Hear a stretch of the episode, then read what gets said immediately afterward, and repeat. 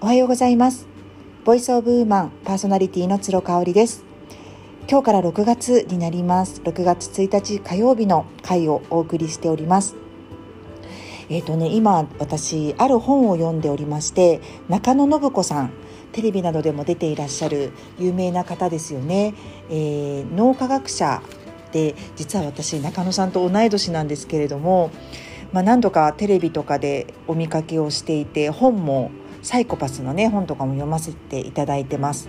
本当に頭のいい方で、まあ、分かりやすく説明をされているところとあとはまああのー、視点のね捉え方がすごく面白いな独特だなというふうに思います。こうご自身自体のことは置いといてこう抽象度高く物事を捉えられているなという印象をいつも持っておりましてあの中野さんの本も久しぶりに読んでおります。それがねあの暴走する脳っていうねあの生贄探しっていうちょっとまた怖いタイトルなんですけれどもこれを読んでいてちょっと感じたことをシェアしたいと思います。えっ、ー、と皆さんね近くにいるあの人まあ家族とかお友達とかこう羨ましく感じることって誰しもが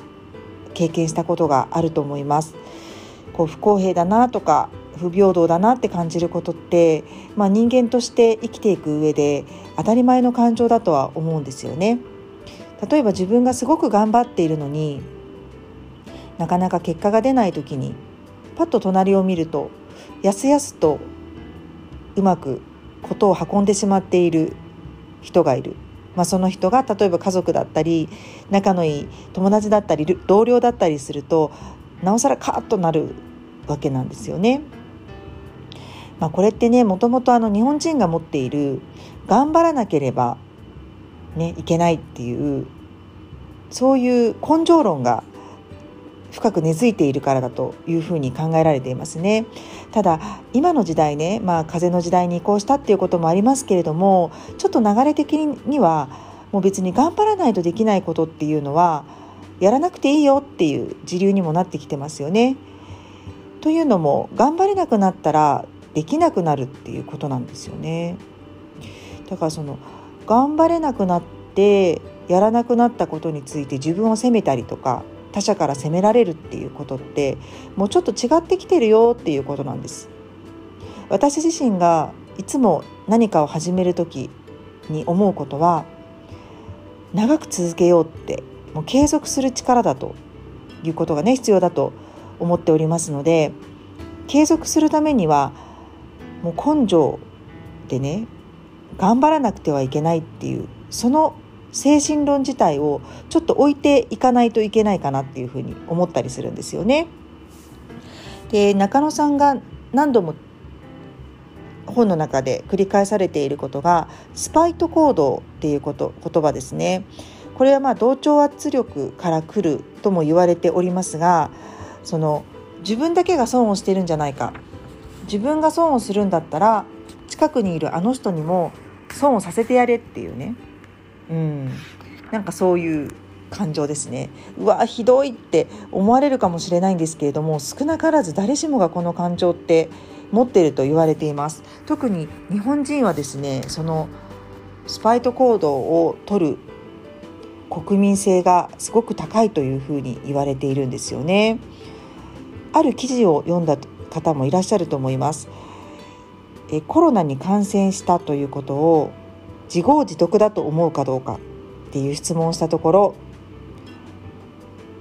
中国は4.83%がイエスと答えアメリカは1%にとどまったということなんですが日本人はなんと11.5%の人が自業自得だというふうに考えたわけですね。まあその影響はニュースの内容なんかにも表れてるかなというふうに思いますよね。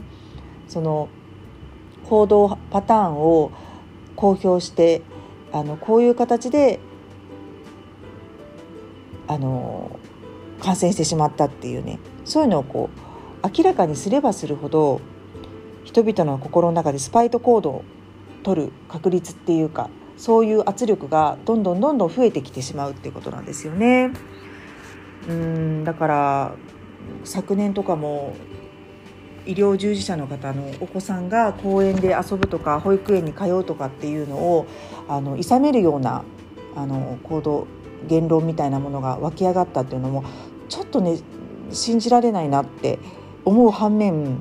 まあ、これはこういう日本人のスパイト行動が強めな国民性の裏側なのかなっていうふうに思ったりとかしています。じゃあねスパイト行動を取る人が多いところはどういうところかっていうところなんです。あのできたらそういうところを避けて生きていきたいなというふうに思いますよね。まずはねあの悪口を言っているようなグループですね。これはねもうかなりジャッジをしているっていうことになるのでそういう環境にいる方は是非ねあの逃げてください、うん、そういう環境からはもう決別してください。これはね悪口噂話。噂話も一緒ですね。噂話って結局は自分のことを話したくないからっていうねそういうスパイト行動が起きやすい人たちのあの行動パターンなんですね。なので悪口噂話をしている環境ここからはねなるだけ距離を取る方がいいですね。あとはねうんやっぱりこの分裂が多いとかうんこう何か他人軸ですね人にこう依存するような人たちが多いようなそういう環境もよろしくないかなっていうふうに思いますね。私も以前あるオンラインサロンに入った時にちょっとねそれを感じたことがあったんですね。主催されているオーナーさんはすごくカリスマ性があるんですが、まあ、そのカリスマ性が強ければ強いほどちょっとこうねメンタルが弱い人たちがね集まってきてしまうっていう傾向があったんですねそのサロンには。なのでね入って1ヶ月でおおって思いましたこう結構ねメッセージとかが水面下で来るんですけれどもその内容がうんって思うものだったりとかちょっとこうエキセントリックだなっていうあのどちらにも触れるような感じねすごくこう感情が高ぶっているんだけれどもあの先ほども言ったように頑張らなければっていうねそういう根性論が多い人がねちょっと多く見受けられたなっていうところがあったので、はい、あのこのオンラインサロンは1ヶ月で大会をいたしました。うん、やっぱりね今ってコミュニティの時代だというふうに言われてるんですけれどもそういう閉塞感というかクローズド感があればあるほどスパイト行動っていうのが起きやすい環境にもあるわけなのでちょっとその辺の見極めはご自身でしていただくのが大事なのかなっていうふうに思います。あと最後にね空気を読みすぎる人たちの集まりっていうのも気をつけたいところですね空気を読むっていうことは結局は他人の態度とか言動に反応をしてしまってる過剰にね反応してしまってるっていうことなのでそこに自由とかないですよねうんなのでその辺りも気をつけたいなというふうに思いましたなのでねあのそういう場所にいると将来よくよくは自分自身が誰かにスパイト行動をとってしまうっていう怖いことがね起きうりますのであのぜひね意識して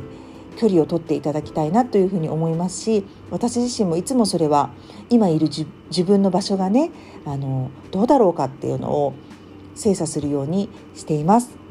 はいということで今日は中野信子先生の本を読んで、まあ、近くにいるあの人が羨ましく感じてしまった時はどうしたらいいかなっていう、ね、そういう話をさせていただきました。最後まで聞いていただいてありがとうございます。